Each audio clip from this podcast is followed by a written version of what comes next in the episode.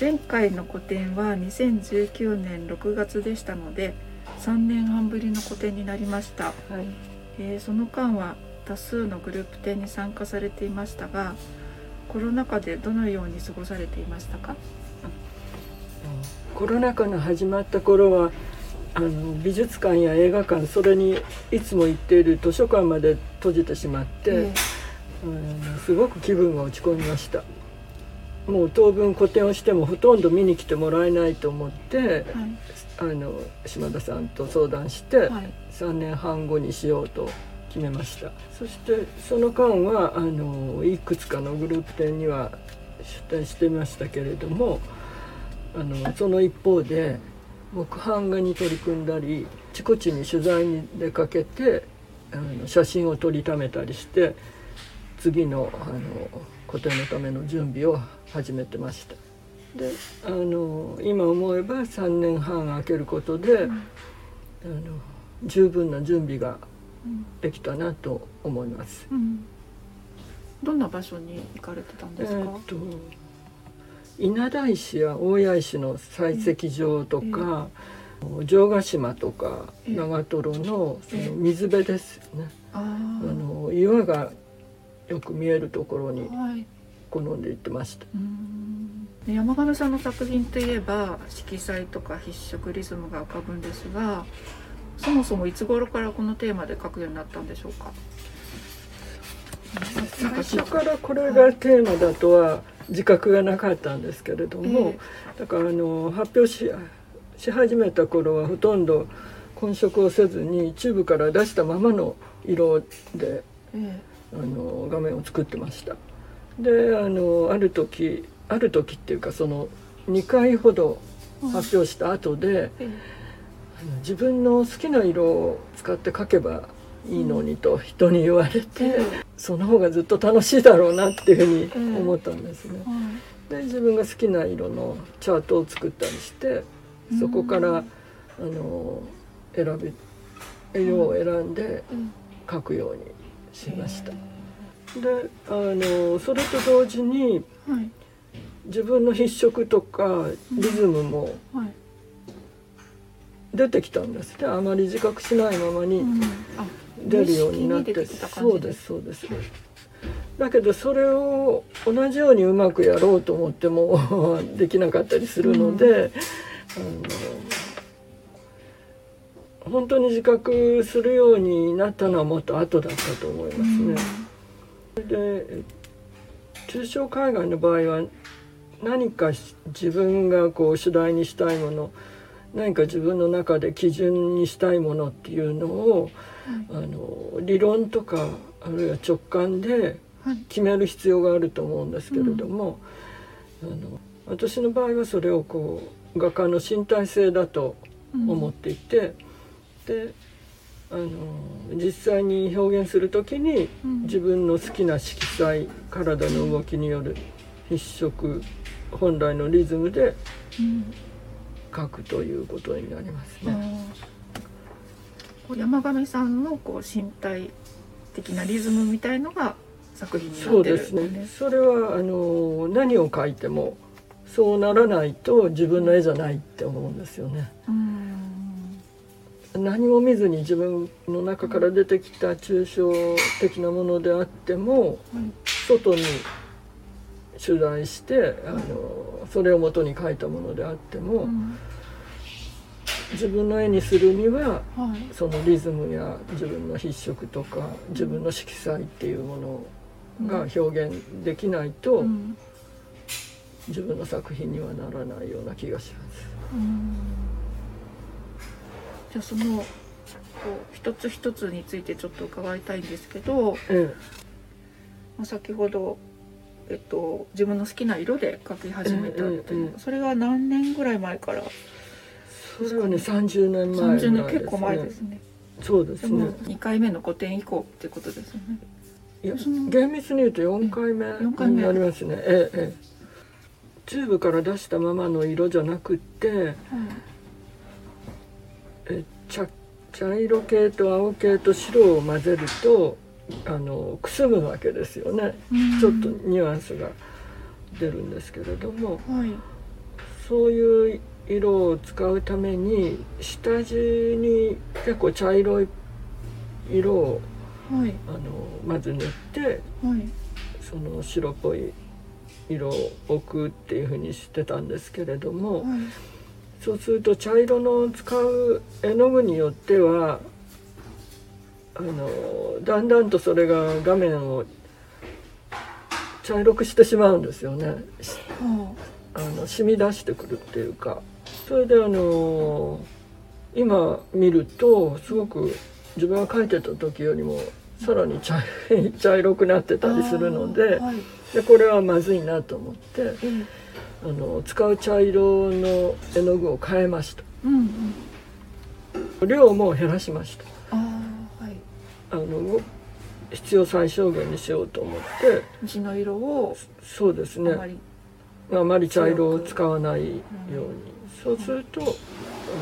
の明るくなってきたように思いますね。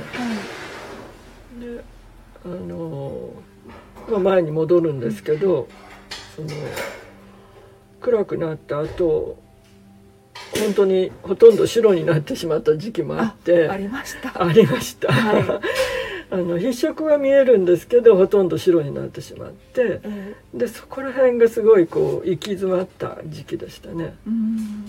でもそれはその何も見ずに自分の中から出てきたものだけで描こうと思って形を求めていった結果、そこには何もなかった ということだと思うんですよね。厳しい目でなんか追求されたっていう感じ玉ねぎの皮を剥いてるような感じですよね。それとかタコが自分の足を食べて自分がなくなってしまうっていうんですかね。まああのそういう過程を経て、はい、あの色彩を使うためには、うん、単色の平面でない限りは、うん、やっぱりあの画面に形を持ち込まなければならないということではい、でそれは自分の外側にあると考えて、はい、モチーフを選ぶようになります。モチーフの固有色をそのまま使わなくても全く別の色にしたりその画面の他の色と調和させるために自由に変えたりして制作します。はい、であのモチーフを描くようになってから色彩の選択肢が増えたように思います。でこれからもそのこれが自分らしい色だっていうふうに決めないで、うん、あのいろいろ試してみたいなと思います。その技術的なことでは描き始めはマースブラウンマースオレンジ、イエローオーカーなどの茶色系とコバルトブルーマリンブルーなどの青系で絵の土台を作るんですね、ちょっと暗めにやっぱり作ります。でそれが2週間以上必要最低限開けて、はい、であのよく乾いてから色を塗り重ねて、はい、それもあの一度塗ったら少なくとも2週間を空けて、はい、あの重ねていくんですけど、その隙間から下筆の後の隙間から下の色が見えるようにしたり。あの薄くかけてあの透けて見えるように着色したりして、うん、で場合によってはウェットオンウェットで下が乾く前にあの色を重ねるみたいなことも使って、うん、より複雑に豊かにしていきたいと思います。うん、ウェットオンウェットっていうのは完全に乾いてない絵の具の上にいやその同じ流れの中でも書いてしまうわけですよね。下にある色を拾いながらあの筆で。画面で混ぜるみたいなそうです。画面で混ぜるわけです。あの完全に混ざらないそうです。混ざるところと混ざらないところがあったりしてゴッホがよくウェットウェットで書いてますよ。あそうより複雑な。そうですね。あと筆使いも結構残りますね。そうですそうです。こう下の色が前に出てきたりとか、うん、また引っ込んだりとかそういうのがこう見てると感じられて、うんうん。動きをはい生んでるっていうか、はい。りそれがリズムになったりしてて。そうですそうです。それはあのすごく大事なところで、うん。あの画面を固めてしまわないっていうふうにはい、思ってるんですね。うん。であの柔らかくうん、これが最最初じゃなくてもっとこう、続くものだったりうん。変化するものだったりすでか過去にさ遡ったりもできるようなああのなんていうんですかね。固定しない画面にしたいんですね。あ絵っていうのはあのアニメとかと違って動かないんですけどーはい、見る人の気持ちに応じて、うん。あの動くものにしたいなっていう気持ちはすごくあります。はいじゃあ次にあの筆色についてなんですけど、筆色っていうのはその私にとってはその紙やキャンバスなんかの上にあの筆や鉛筆などで触れた軌跡はい。なんですね、その後なわけで、であの書道と同じで一度きりのやり直しの効かない行為なんですけど、その緊張感を持って集中して一筆をうん。入れるっていう必要があるんですけれども、そのそれがいつもうまくいくとは限らなくて、うん。こう拭き取ったりとか、ん。よく乾いてからやっぱり上からやり直したりとかうん。しますね。それはもう油絵だからできるんですけど、うん。本当はそうではないかもしれないですね。やり直しちゃいけないんじゃないかなって思う時もあるんですけど。でもやり直すって言ってもこう輪郭を整えるとかそういうことはしそうです。ないです。なぞったりは絶対ダメですね、うん。それは。硬くなっはいそうですそうです。硬くなってしまいますよね、だからあの油彩でいくとデクーニングのあの、女性の像がありますよね、もう何回も塗り重ねてってうん。でも最後はやっぱり決めの一筆があるんだと思うんですよね。かすれもそのまま生かすそうみたいな。ですそうです。それがまたこうなんていうかリズムになったりはい。しますよね。そうですねじゃあ最後のリズムですけれども、え山上さんがこう描くリズムっていうのははい。どんなイメージがあるんでしょうか、一言で言うともう世界はリズムで満ちているうん。となると思います。はい。であのもちろん天体の運行ですとかはい。我々の住む地球での日の出日の入りとかはい。潮の満ち引きとか気象の変化などはい。あの自然のリズムがあるんですよね。はい。で人間についてももう全ての生活全般にリズムがあると思うんですよね。はい。であの歩くとか食べるとか話すなどもうそれぞれの人が自分のリズムに従って活動してると思ってます。うん。それでその芸術全般うん。つまりその音楽とか書物の文体とかはい。映画演劇絵画彫刻それにあの分野を広げてスポーツとかお料理とか、料理？そうです。料理でも料理家のあの手を見てると、まはいあその順番も含めてリズムがあるなと思うんですよね。はい。で、うん。そういうその技が必要な行為っていうのはその芸術家が自分のリズムをじ、まあ、自覚しはい洗練していくもんだと思います。あであの私が絵を描く時も自分のリズムが自然にー出せるように、まあ、それはすごい自覚的にですけれども、うん。まあ、無意識でもそのリズムがいつでも自然に出るようにしたいなと思ってます。例えばスマホずっと見てる時とか、えテレビをぼーっと見ちゃってる時とか、えうん。なんかリズムが完全に止まってるみたいな。ああリズムがうまく整ってる時ってそんそうそう。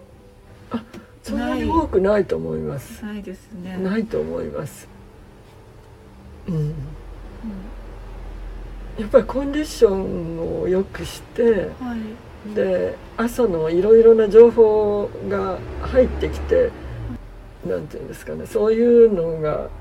頭の中いっぱいになる前に、はい、雑念が。はい雑念が入る前に始めるっていうのは大事かなと。だから朝は一切テレビは見ないんです。あそうですか。そうです。でもパソコンで新聞とか読みますけど、えー、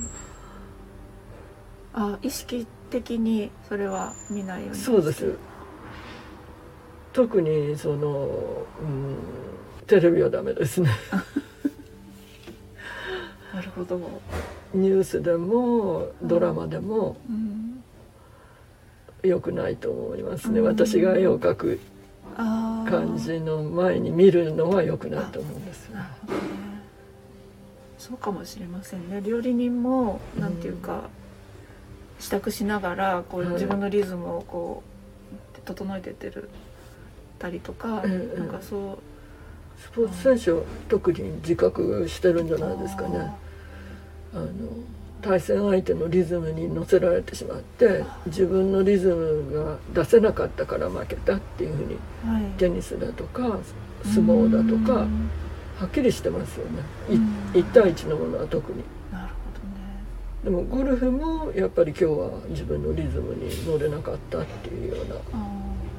ことも聞きますよね。じゃあえっと今回の展示作品について伺いたいんですけれども、はい、鉱山とか採石場海岸とか、うん、そういった場所から着想を得ていますけれど、うん、それらの場所のどんなところに惹かれて選ばれたのか伺いたいんですけれど、はい、そう。私たちが普段目にする風景っていうのは、はい、大抵そのまあいくら自然って言っても森林とか、農地などの耕作地だとか、その建物や道路などに覆われていて、むき出しの岩場っ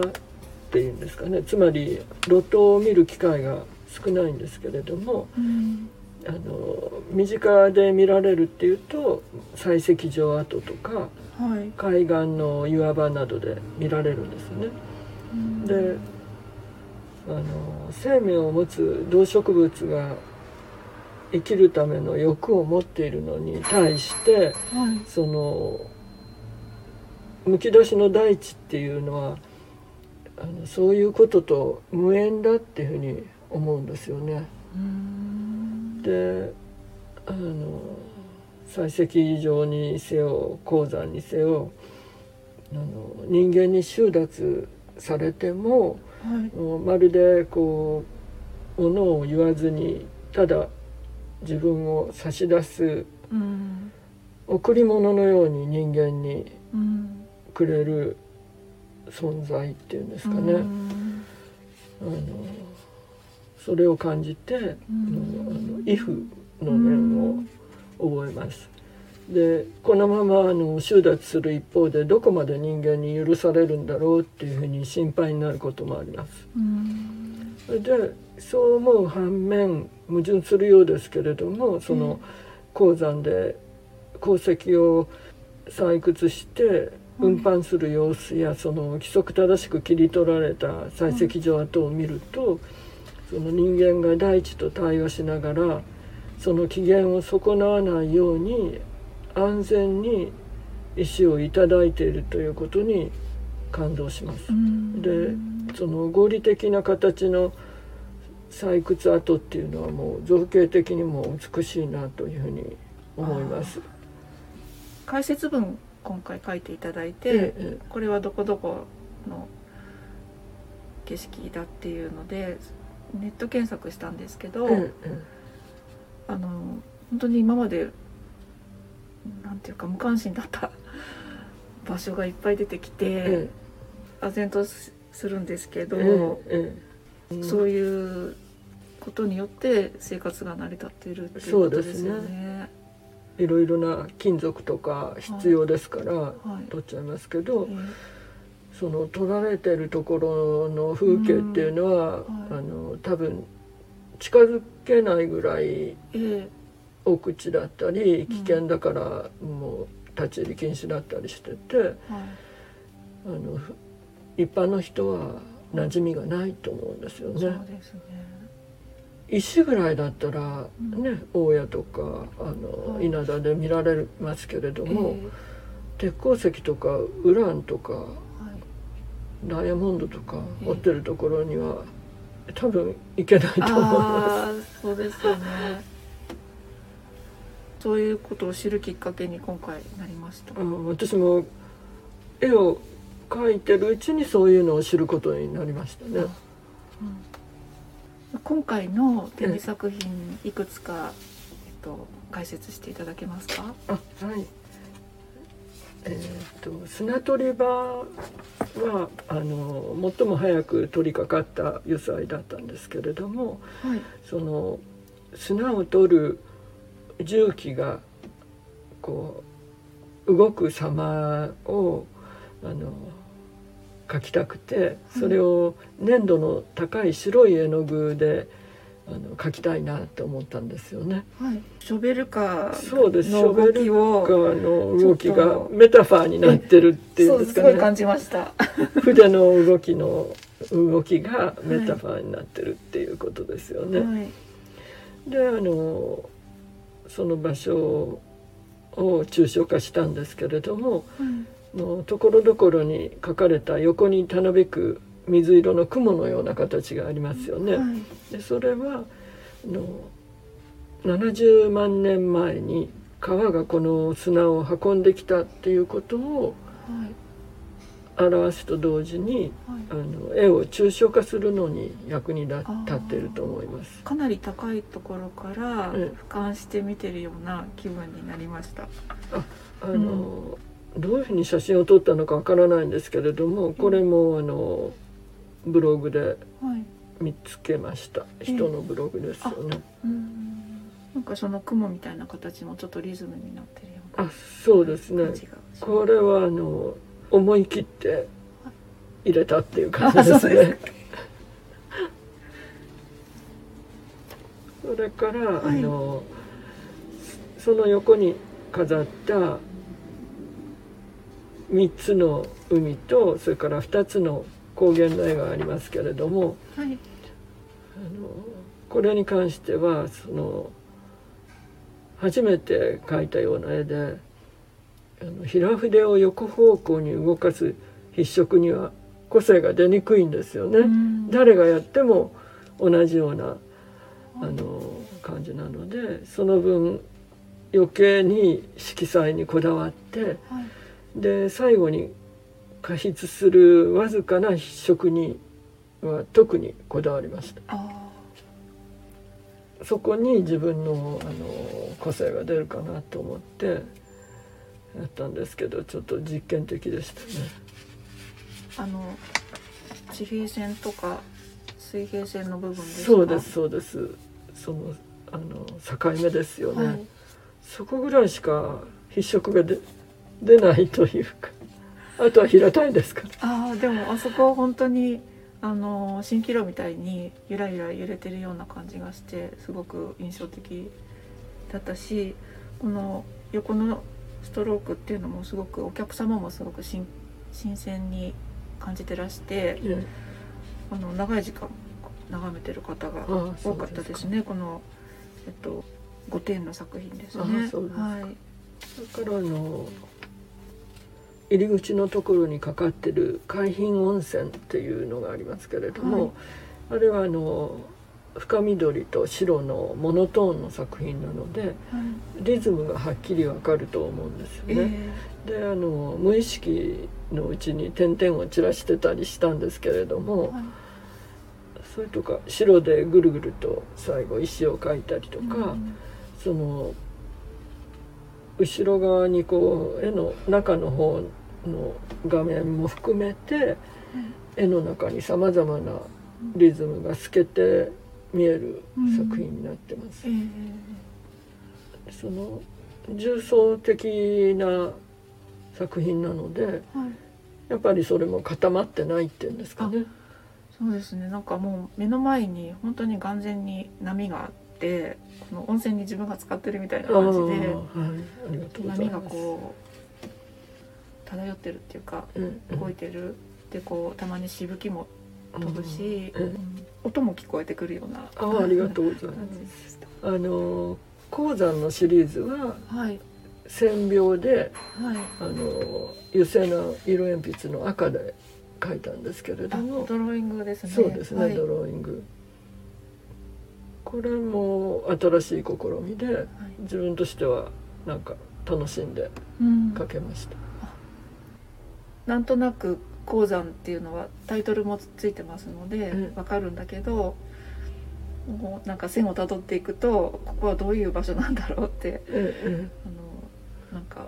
考え始まったらすごく楽しくて、っていうあの感想いただいたりしました。なんか騙し絵のようにも見えたとかっていう方もいらっしゃいます。はい、